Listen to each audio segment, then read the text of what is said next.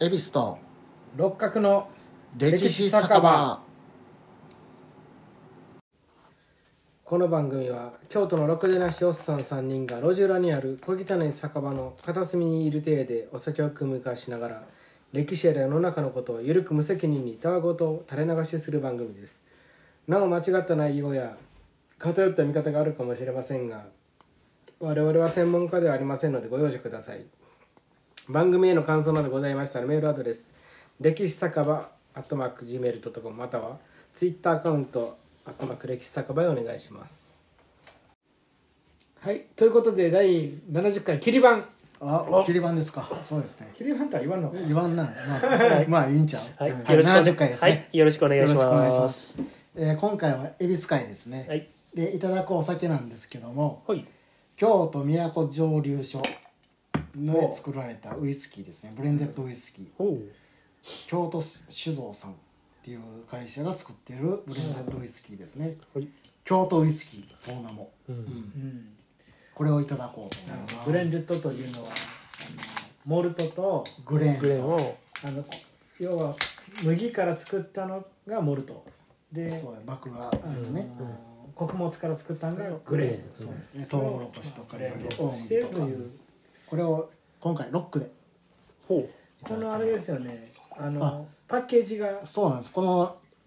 ラベルが西陣織みたいなそうなんですよ西陣織で作られてう。へてーだから京都土産にいいかもしれないですねなるほど。あこれマジで西陣織ない西陣織で特許を取ってるらしいですよこへれえ、京都伝統工芸の代表格である西陣織を採用って書いてありますね、うんそこに金使ってんねやですよだから中身はどうかはそんなこと言うとあれだけどなるほどねそれではいただきましょういただはきい、います、ただき、はい、いただきます。あ、香りはすごいウイスキー。香りはしっかりとウイスキーですねうん、ああでもうんうん、変な話これいくらするんですか2000円ぐらい、ううんん。あうあ、ん、ああでもちゃんと飲みやすいよ、うん、でロもックしでっもかりとしたウイスキーな。うんうん、あれに近いですね日課のうんはい日課ああなるほどね、まあでもそういうランク的にはそれぐらいのあの感じ日課かのな、はい日課ってた竹鶴マッサンが、ああのあ、はいはい。あの人ってそのチェゲバラじゃないけどウイスキーを美味しいウイスキーを日常的に飲めなあかんっていううことで、ん、うんそうそうそうし持ってはってでそのハイニッカってそのそれ竹鶴とか高いけどハイニッカとかって1,000円ぐらいなんですよそれをなんか1000普段使いでいいウイスキーを飲めるっていうう形うん、のものを作ってるんですよだからハイニッカって僕結構好きでハイボールにしても美味しいしロックでも美味しいしなんかそれに近い感じだかのら味ですよハねイボールも美味しいと思うね、う飲みやすいあの飲みやすいウイスキーやね、うん、ちゃんとブレンデッドも、なんか日課っぽいですねこれはうん、うん確かになるほど。日課の日課からこうてんちゃうかもしれんね、京都ウイスキーと言いながら。あのこれ新しい蒸留所なんで多分そこの原酒は入ってへんと思うねまだそうああ、そうそうだか。から原酒とかから買ってきてそうブそレうンデッドしてるっていうそうのなるほうどん。多分45年前ぐらいにできた蒸留エ所ベやスしエベスさんが歌ったんで、うんエベスさんは、エベス吉和さんが歌ったんで、麻雀で捕まろうかな美味しいでうんパッケージもすごいおしゃれやしそう赤くて、このパッケージがね、ん赤に金の糸でラベルがラいベわルねゆる赤の金の糸でいわゆる西陣織という感じで、これのね種類が3種類あって、うんシングルモルトもあるんで、うんそれが黒やったかな黒かラベルこがでもこ京都って黒書かきすぎやろ、まあ京都をも称うしてちるょかっら、とね、洒落た感じにできへんかなだから外国人とかにはこういうのがいいな、ううんんなるほど。もうちょっとおしゃれでもいいかな、これがお土産として帰ってもらったらいいわけよ、うんなるほど。外国人観光客に、ラベルはちょっとあのもうちょっといやこれこれが外国人にはこれぐらいの方が。あそうなんうんこれこのラベルを売りたいわけやから、うんうんこれが代,、うん代表というかこれを私が浅はかでしたうんに西陣織をね。でジャパニーズウイスキーは今、ね外国人にもうん人気がああでるからもいいいいウイスキーやね、う俺んでこういう戦略で売ってるわけですね多分ね美味しい美味しい行きましょう飲みやすい、あで今回はですねはいたまには京都のことでも話そうかな とたまたまにはですかたまにはね京都でやってるしね、このラジオせっかくねせっかくせっかくやしね、うっんていうことでですね今回は令和4年去年ですね10月9日丹波新聞に載っていた記事で面白いのがあったのでそれを紹介したいと思いますなんねでそんなんやろねまあまあネットでねうんネットでも生新聞読まんやろでこの記事はですね丹波篠山かそうどっちやねん京丹波かえー丹波篠山の方です兵おー庫県の、うん、の石田家に残っていた幕末の石、田うん、石田家に残ってい石田た三石田はい、幕末の時代篠山藩の庄屋でうん住民の代表の役職軍取締役っていうのを務めていたうん石田又左衛門当時40歳から50歳ぐらいうんの人が藩主に従って京都に行って金門の変に遭遇した時の日記ですね役何やうん篠山藩、はいうん丹波篠山うんのの庄屋庄屋が軍軍の管理してんのあ軍はあ軍のって軍隊の軍じゃなくて群れあのうんまあその辺の住民をまとめる役、うんでそれが京都になんか金門の変の時判明に行っにてそうそうそう、うん一緒についていく時の日記、うーんまあ、この時期幕府の開国政策に対して不満不安が増す中ですよね、うん天皇を政治の中心に戻す尊王と外国を追い払う攘夷が結びついた尊王攘夷思想が広がっています、で中でも過激な運動をしていたのが長州藩うんうんで1600あ1863年に下関を通過した外国船を砲撃して、うんうん下関戦争を起こしますよね、はいはいうんでこの戦いで負けたなん長かそ州れってあれや藩なは3つぐらい外国と戦うねんなあその後ねまた4カ国連合艦隊が来るかうら、ん長州対長州隊、うんこの、ね、負けた長州藩は強靭やな今の幕府では上位は不可能と考えて倒幕運動を進めていくと、そういう流れですねこの時代は、上位したいんやうんうんとりあえず上位をしたいといや上位したいんかな建前やろまあ上位したいね長州を倒幕な今だからレイゼさんが言ってるのは倒幕が先か上位が先かそうそうそうそうそう、うん、まあだから関根の裏にっていう話うまあまあねん幕府関ヶが原の裏にもあるから、幕府が開国するっていう意味やからそれがどっちが先やねんってなるほ話どなだから上位を鶏が先か卵がうん先そうそうそうそう基本倒幕は先やなずっとお殿様はそいうや言うてんねんかいやらとは思うけどねうん毛利家はそうやしな、うんこの機に常時ってことですそういうことやなで上位っていうのが見つかって、うんそれも使おうかっていうことになってるのかな、まあまあただその時の天皇はどちらかというとじょどちらかじゃないで完全な上位完全な上位明天皇は、うんうん外国人さ嫌いなここでこんな長なって なそうやあごめんねまあ我々ね幕末好きやから、ね まあねまあまあで外熱く国なっちまう外国と穏便に進めたい幕府はですはね、いはい長州藩の過激な行動に激怒しますと、うんうんで薩摩藩と会津藩が中心になって朝廷から長州藩側の過激派苦行を追い出す、うんまあ、8月18日の政変と言われるやつですね、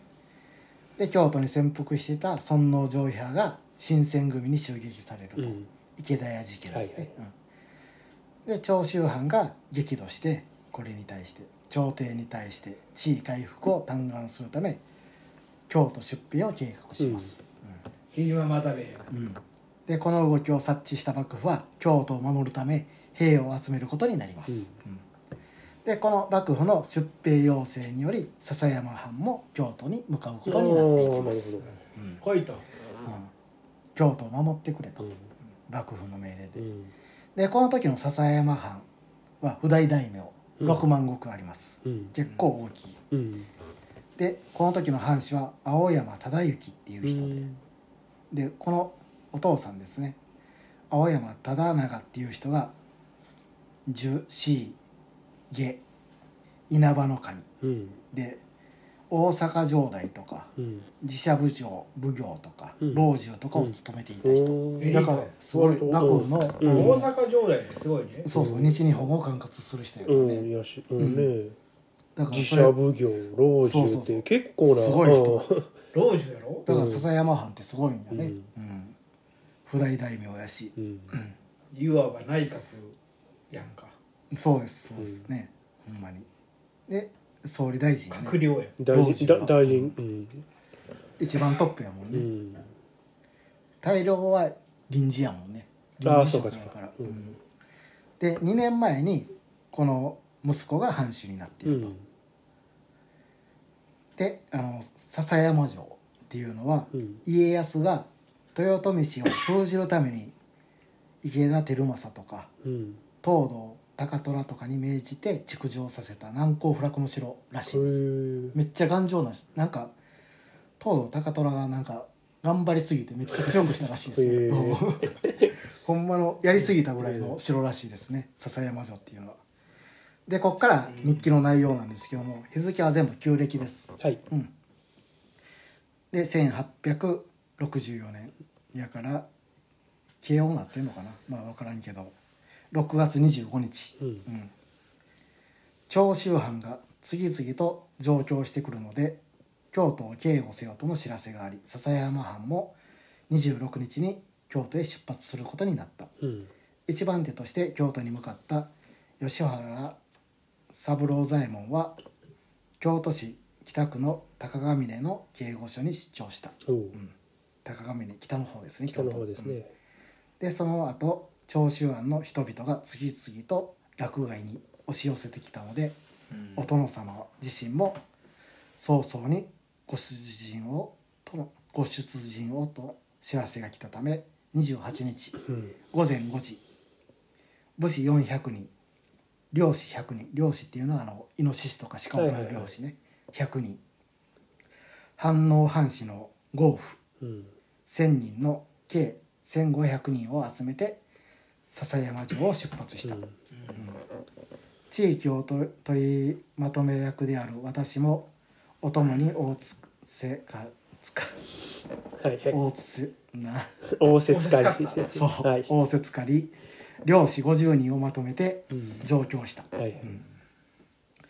京都への道のりは笹山藩の飛び地である桑田郡周山あ修さん今の京北あ京都市京北町ねはいはいを迂回することになったうんあちこちで警備が厳重となっていたため入落しようにも通過が難しかったからだああなるほどねお前はまっすぐねまっすぐというかあのうんな亀岡から来たかったけどもっていうことなんかな、るほどねうん一回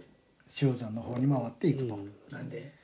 警護が厳しいからねか警護が厳しいから、あーそううん、でさ塩山も笹山藩の飛び地であったとうんで立ち寄るとで笹山城を出発し休憩しながら本陣のある福住村今の笹山市かな丹波笹山市の福住、に着いたのは28日午後10時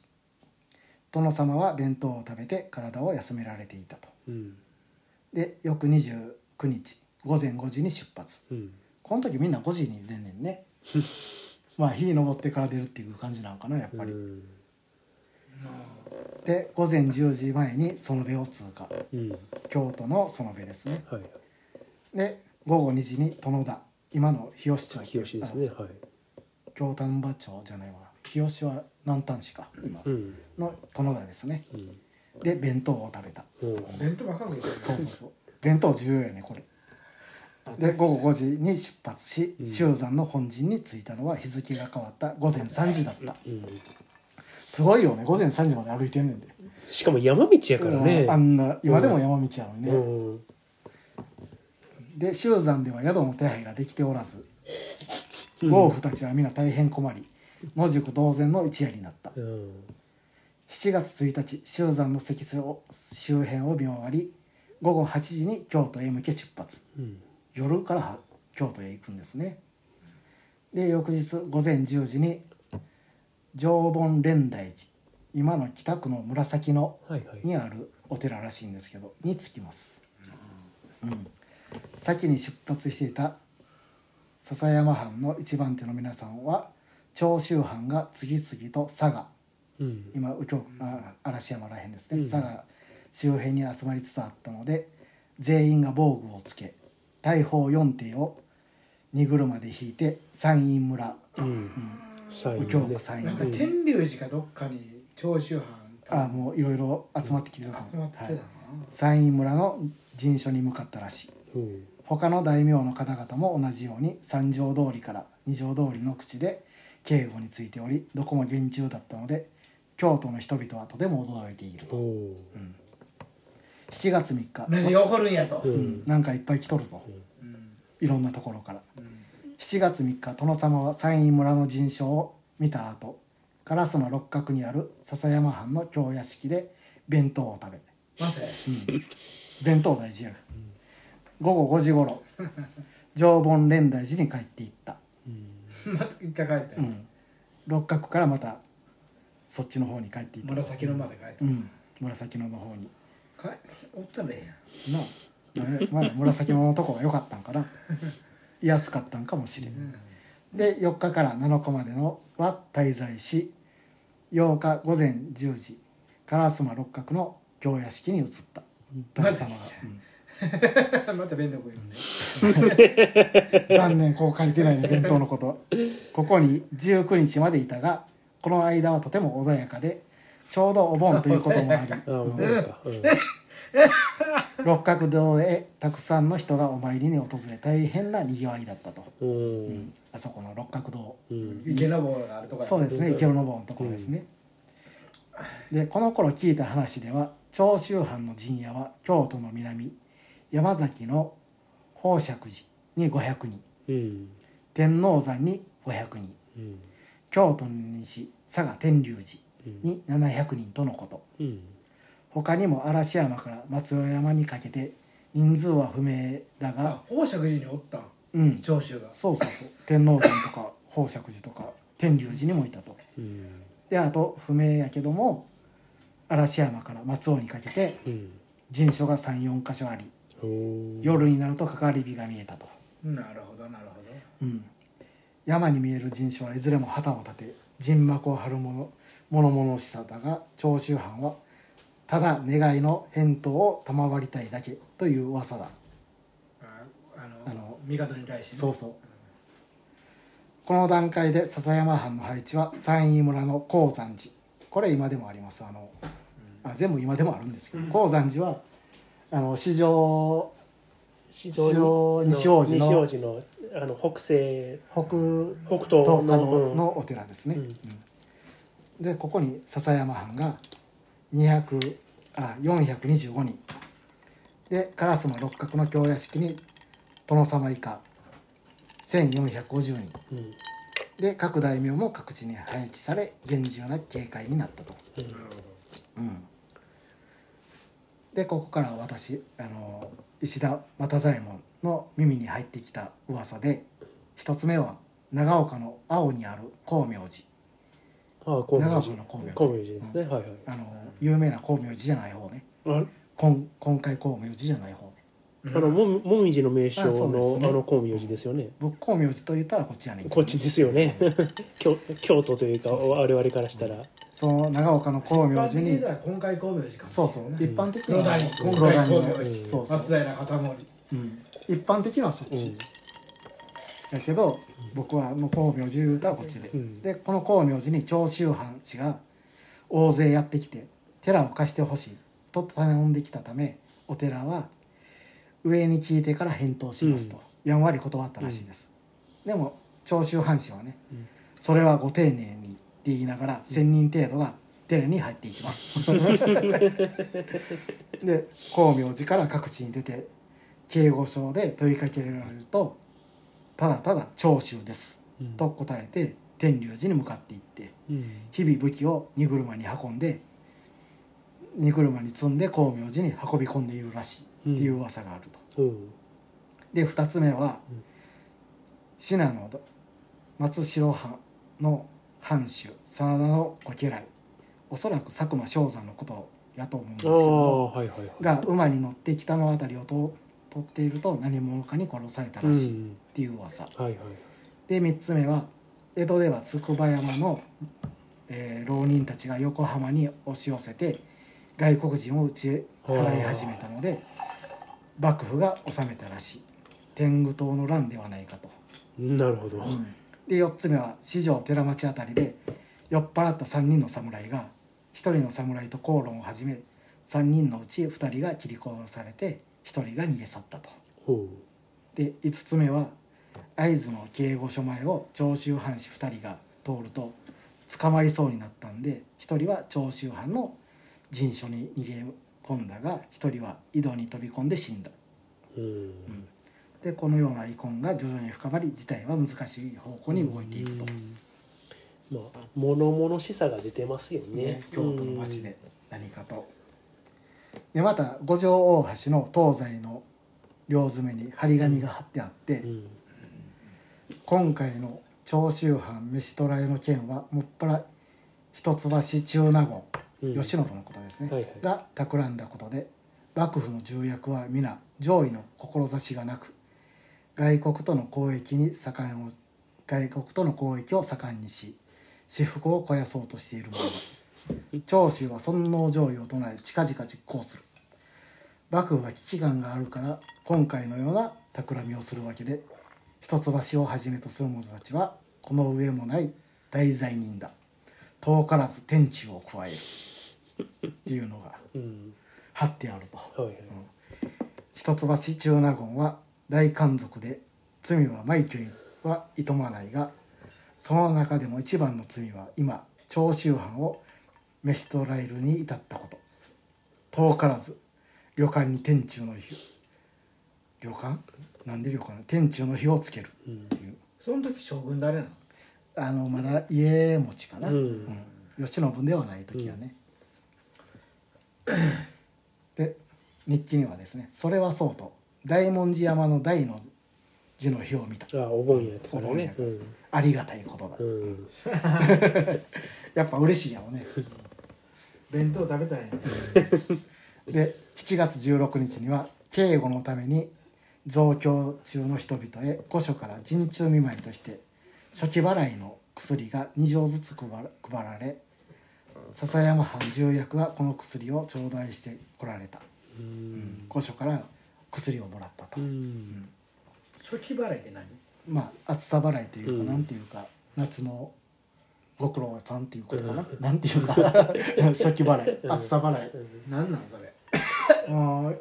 なんなんて言われてま今あ、でも、まあ、暑い時に。酒が夏バテ防止みたいな、うんうん夏バテを防ぐためのものみたいな感じかな、サプリメンツうん、薬2錠やからほんまにそうやねサプリメントみたいなもんかな、サプリメンツやろうん、で私もありがたく頂戴したとうん。薬2錠も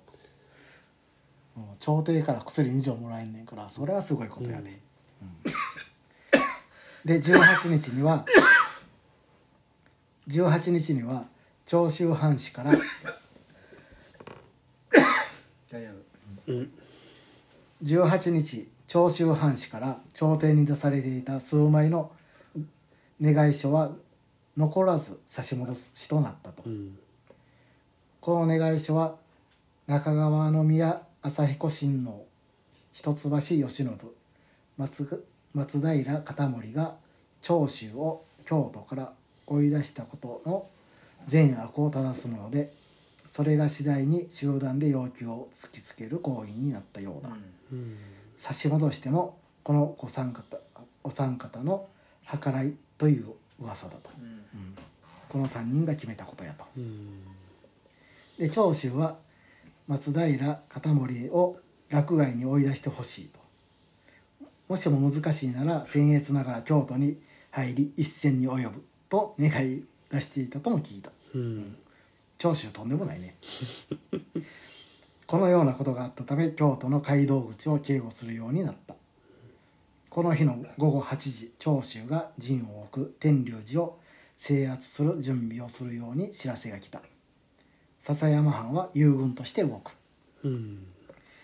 この私で開戦の合図である表紙儀の3回打ちがなされたおお。私たちはすぐに判定に詰め庄屋以下漁師に至るまで防具を渡すと反応派士の豪夫は各々で防具を用意していつでも荷車で運べるように準備しておくよう命令が出たうん。ただ漁師の防具は足りず山陰にいたあ祭院にいた、ううんん、25人分だけで反転いた25人分はなかったうんこのような状況で私も防具を借りたいと思っていたが御家人の皆様も防具が足りていなかった馴染みの店があれば自分で買いに行って来たい来てもよいと言われたが夜中なのでどうしようもない防具も告げずに出発したのは甚だ残念だうん何にも準備してへんかったってことですね、で19日午前6時御所の近くで砲撃音が激しくなり会津の標識が撃たれた人数を整えていたところ午前7時過ぎ御所に向かうよう知らせが来たので殿様が出馬されることになった行ってみたところ御所の辺りは交戦状態だ一行は清和院御門から入り聖堂御所前の一橋校の陣所に向かい命令を受けようとしたが堺町御門は砲撃戦の最中なので寺町から迂回して臨機応変に戦えとのことそうこうしているうちに浜栗御門で激しい戦いが始まり門の内側の警護につくように新たな命令を受けるうんとりあえずひあの西川から入ろうとしたけども、は入れへんちょっとうんうん大変やからっていうことで東が東に回るってなったら今度はまた西に行けうん、浜栗御門に行けと、内側の経営うんこのれしそうそう自体やねそうそうそう幕府側やからね、うんうんで警護を固めていると正午頃になり堺町御門の戦いが激しくなり、うんこれ南側やね南ですねうんはい対応していた薩摩藩と会津藩が朝からの防戦で疲れているため応戦に行くように命じられたとうん兵をまとめて現場に向かい大砲一艇を、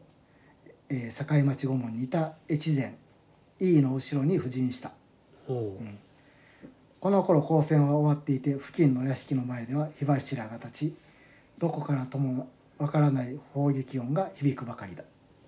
まあいった頃には戦いは終わってうる、ん堺町の方は、うん長州は撤退し私たちは交戦に至らなかったけど午前8時から午後2時まで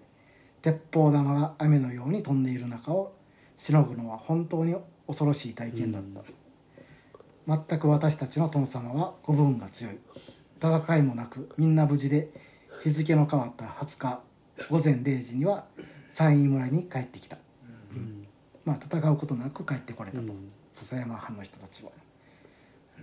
しかし午前3時に命令があり御所の中で警護をした場所に武器などがあるのでそこで見張り番をして夜が明けたら迅速を連れて戻るようにとのこと人足なあ人足ねう人ん足を連れて、うんで30人を引き連れて御所に向かうと堺町御門浜栗門御門中立ち寄り御門は閉鎖となっておりどの門も諸大名が厳重に警護していた、うん仕方なく死体を踏み越え迂回して今出川御門から入った今出川北北北ね川、ねうん今出川御門は高松藩が警護していたうん4,000から5,000ばかりの軍勢で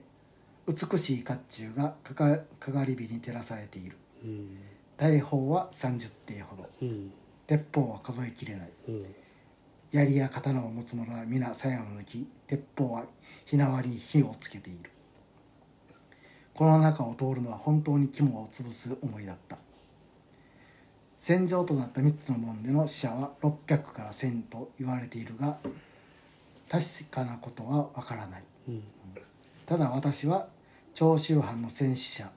70人ばかりこの目で見た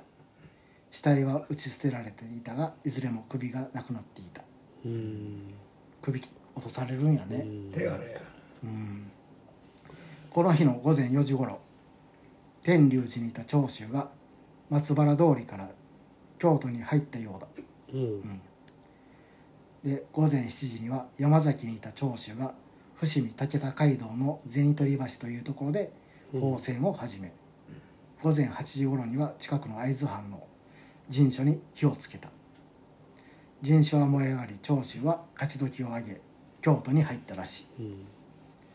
一方伏見街道では2カ所から激しい砲撃を受けたため通り抜けることができず京都に入れなかった長州はやろうね、うんで多くの長長州藩士が戦死したようでどこかに撤退したそうだ午前8時には二条河原町の長州藩邸から出火うん午前10時には五石家の高塚酒に火矢が打ち込まれて出火うんで草加源瑞はですね高塚酒で自害したらしいですねこの時おのー長州のトップというかね、うん午前11時堺町通りで出火したがこれは会津藩の冷やによるものらしいおう会津藩は御所内のお花畑という場所に殿様がいてそこから次々と兵を出していたで御所近辺から松原通りまで開戦から午後3時までには一面人のり20日には七条まで焼け21日午後6時になって鎮火したとうんだが御所付近から七条までうん町が焼けたらしいですね、うんすごいねもう京都ほぼ焼もけうてもるうね焼け野原ですからねうんこの戦と火災で京都の町の人々は一人残らず四方八方に逃げ出し消火に当たる者は一人もいなかったうんとりあえずみんな逃げたと、うんで20日午後8時頃私は人所の片付けをして人々の荷物を持たせて山陰村に戻り朝食をとっていたその時三条通りの松山藩の陣所で鉄砲の打ち合いが始まった、うんだんだんと激しくなりここから200メートルしか離れていないので鉄砲玉がたくさん飛んでくるようになったうん火災で焼き出された京都の人々はこの辺に数万人いたから一瞬のうちに大混乱となったうん人々の鳴き声は4時間ばかり止むことがなかった京都の住民はすぐ逃げるねいいと思ういや逃げへんかったらまあねうんね兵士じゃないからね、うんで笹山藩の陣所も皆狂乱しうん迎え撃つ体制を整えるまでもなく反応藩士の豪豪婦たちは一斉に逃げ出したうん桂まで逃げた者うん京都の西やねはい桂まで上岡まで逃げたあ者かなり逃げてますね笹山まで逃げた者帰っちゃったね帰った者もいた で正午頃になり豪婦の人数を調べてみると600人ほどいたのに13人になっていたと13人にしか残っていなかったうと、ん夕方までに少しずつ帰ってきて400人になりうん笹山まで帰った200人も26日までに全員山陰に戻 って戻ってきたんやまた戻ってくるんだって不思議やねでこの日の午前8時頃長州の拠点となっていた天龍寺が焼き払われたらしいうん薩摩が焼き玉を打ち込んだっていう、んうんその砲撃音は天地を轟かせ恐ろしい音だったうん聞こえたよね山陰まうで、んこうして19日夕方から20日夕方までに長州は次々と撤退したののであるただどこに引き上げたのかわからないという不気味だうん21日になり諸大名の皆様は人種を引き払ってそれぞれの国元へ帰っていったうんこのことから京都にいる人員が減り普代家は次々と警護する場所が増えた普代は残ってなあかんってことう、うんん笹山藩にも本町通り丸太町の警護が命じられたうんこの日大阪の長州の蔵屋敷が取り払いとなったらしい幕府から京都の町人で生活が苦しい者へ米や銭を施すという考察も立てられた、うんうんそういうし幕府から京都の町人に支援があったんですね、このほかあちこちに建てられた考察にはこの度長州は恐れ多いことに自ら戦を始め五将を犯し容易ならざる騒動となった人々の困難も解消されていないが残党は次々と捕まって静まってきたので他の土地に避難している者は安心して京都に戻るようにまた幕府がやむやみやたらに焼き払ったなど根拠のない噂を流す者もいるようだがそのようなことはないからそれぞれ仕事に専念して騒動を起こしてはならない、もともと長州は勤王と称してさまざまな手段で人心を惑わされる惑わされるため信用している者はいるとは思うが御所に向け発砲する罪は明白だから追悼されることになった長州を信じている者も改心すれば許されるので申し出るように潜伏している長州人を発見した場合速やかに申し出れば褒美を出す長州人をかくまっていることが分かれば朝敵と像同罪とみなすことになる奉行というふうな考察が書かれてたと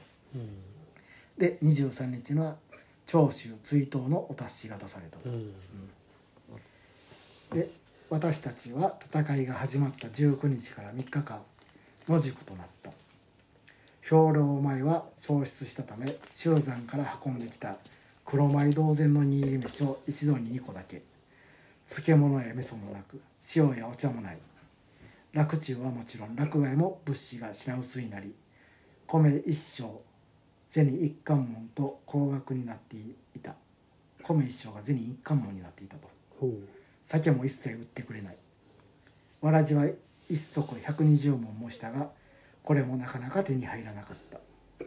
このような場所に向かう時はわらじや兵糧はたくさん腰につけていかなければならないということが分かった、だから今まで平和やったからねいやね争いがなかったから初めての争いやからっていうことやねこういうのが必要なことが分かるとで25日になり殿様は高川峰に移動した京都のちょっと北というか、うんの方に山陰村の本陣は引き払われた29日朝長州追悼となり追悼に参加しない大名は自国の警護を厳重に固めるようにとの知らせがあった、地獄の警護についてどのようにすればいいか尋ねたところ書面通りと指示が指示があったそうだ書面通りでで29日午後2時高上峰を出発し途中弁当を食べながらまた弁当や弁当 余裕が出た弁当やね、遠慮うん翌日午後1時には福住を通過し笹山城に戻られた私も午後5時には帰宅した京都に向かって33日目のことだった後日御所に向かった重役の方からの連絡によると容易ならざる乱の中で各藩から兵士が出張し粉骨再進防戦し速やかに鎮圧したことは並々ならぬ中勤だった特にその後の数日周夜の刑は猛暑の時時節柄か猛暑の時節柄ご苦労だったとのことだったというふうにこの日記はここで終わってますほだから33日間のここの一般市民というか、うんついていった人うのん目から見た金本の変ですね、ね面白い面白いねねこういうのねこうん実際に起こってたことやから、あの歴史の書物うんの中でも軍記問とかは割と、うんあの創作があったり古代に表記したりってそういでうすねところがあるけどこう一般の人が書いたそういうその素朴なねそう随随筆といいますか日記的なものっていうのはかなりリアリティがあるんであるなうん、だから弁当食った弁当食ったばっかりだし 日記やからこそね、うん小説では書かポルターガイスト がない僕やな僕が原因やったよ前もあったけどおそら く今分かったポルターガイストの原因が僕が押してたわなるほど、だからこういう日記はだから日本ってあの字書く人がうん、多いから、まあねこういう日記が残ってるのは多いしね、まあそういう感じやな、面白いよね、うんこんなもんでしかも、うんうんこれはねその幕府側の警護に就いた人の日記であって、しかも侍じゃないしねね、んそうやねそう侍じゃないところが、ううんん、逆にリアリティそうそう面白いよねうん、ただまとめてついていってっていう感じで、うん防具も足りひん、うな、着色ない感じがよかったね、ん、着色ないし、うん、どっかそんな中弾が飛び交うのは怖か怖い恐ろしかったとか恐ろしいとね、かうんで戦わずに済んでよかったとか、うんそれが殿様のご分があったとかなそういうのがあってへえいいじゃない武士ならない言葉遣いやねそういうのは、うんだあと大文字のねああ送 り火見れてよありかがったたいこととだか、うん、そういうのもあるしうん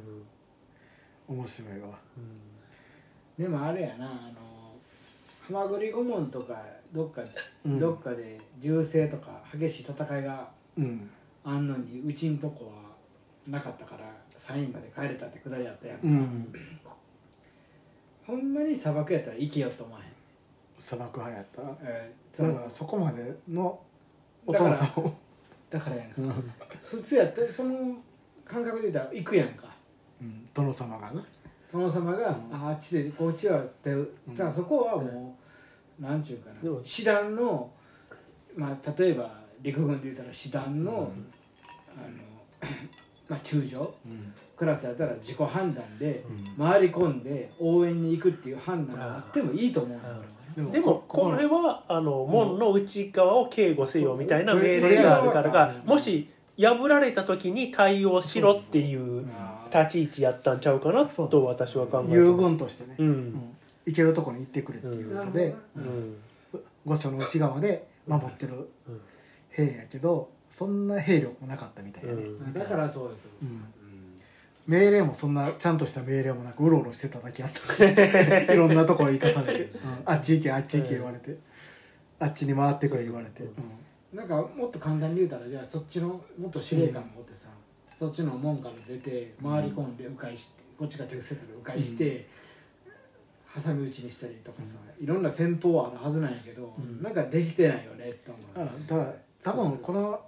お殿様は命令待ちの人やったんやろねあ多分そうやと思うんやけど、うん自分で動くタイプではなかったそそその人に命令を出す方もそうそうそうその指示系統が、それがうん長州の方がどこにどれだけの兵がうんっていうのまでちゃんと情報的になかったんちゃうかなと、うんなんか俺そこまで言うてんね、うんん、そこも込みで情報収集能力も込みで司令官何してんのって話、うんだからこの時の戦いって薩摩と会津が主力やんうん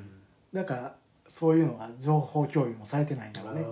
うんだからだ幕か府側ら幕府側のうんその、うんもうその患者とか放ってうんスパイとかを放って、戦況を逐一うんああのの入れてくるっていう挙動は絶対できてなかったやろ、うううんねんそれはできてないと思う、ううんんそれができてたらもっと簡潔に終わらせられてたはずうなんやけどん、そこです全てを封じそ込めてたかこもをし裏れないなもっと言えばこのおじさんあのおっちゃんが言うてるみたいなとか、ここのお殿様みたいな、なんとなくやる気のなさとかいうそうそうそうそうそうリアリティのなさがめちゃくちゃ感覚としてうん上がってくるなっていう話やったな、せ全然切迫してない、うんうん、だからこの当時のこの人たこの人たちはこういう感覚やった感覚やったそうそうそれがうんめっちゃ見えたよね、うんだからあの大河ドラマで描かれるような武士同士の戦いではないな感い覚、ううんん付き合ってるだむけしろもそうやったってことやね、うんそのまあし司令官もあれ何してんのって俺思っちゃったようね、んうんうん仕事できてないよねって、慶喜がいたんかなトップで、いちゃんかうな慶喜がどうとか言うてたからなであとあ松平片森もいたよね、あ松平片森はいたやろねね守護職やから、うんおらへんかったら元守護職やから悪いけどなんかうんなその脳辺がなしかなって思ううんそこの辺にそこの部分に関しては、この戦いにおいてはな、うんこの局地戦において、うんもっとこうさっき言ってたみたいにスパイを放って情報収集してあここが手薄やったらここに来る、まあこまこあ、でもそそのの前段階であの寺田屋のい事件とか、うんそういうふうに長州を取り締まってるわけや新選組うんとか使って、うんうんまあ、そういうことは幕府はしてるんやんでもまあでもそのでもこの中でそのわらじわらじが足りひんかったやらなんやかんやらっていうの兵糧が渡り品とあかったみたいにまともな戦闘の経験っていうのはないね誰もなかったから余計にそういうところまで、うん、うんまあそうやねうんだから平和な回らへんかったんちゃうかなって思うけどでね。もそれを言ってしまったら凡人やせやねうんそれを対応しなあかんそれは為政者じゃないやんうん対応するからまそのあその地位にいるわけやんあのーは幕府のトップはな、うんきなで寺田屋とか池田屋も探索してやったうんやってるからあれはあれは言うたら新選組の手柄やんか、うんはっきり言うたらあのあのだからあの人らの私利私欲の新選組の私利私欲の賜物やんかはっきり言うたら、まきな臭さはあるからもっと情報収集しとけっていうのはうんあるよね。うんそうそう寺田と池田がな幕府がやったんですよ幕府がやったんじゃないで新選組がさ自分らがさ偉くなりなんか承認欲求満たしたいからっていうな人間の根源的発想の中でやってるだけの話だよなはっきり言って何もしてないやんっていう話なんだそれは負けるわっていうのをなんかこの話でめっちゃ分かったなと思ってあと天龍寺とか長州が天龍寺とかうん光明寺とか、うんな天王山に集まってる時に何とかせよとそうそうそう、その時点でもっと情報収集しとそうそうそくうべきちゃうかなとはあでだからそんな砂漠、幕府のやつらが「やったろかい!」っていう長州のやつには負けるよねっていう話、やったろかいがないね幕府には、うんだから幕府は倒れたい、うんだから今の世の中が長州薩摩の世の中になってるわけよ、うん それは知らんけど、うんそれは陰謀論やそれは陰謀壊す思いっきり薩摩まあこんなところで こんなところで、はいはい、ありがとうございました。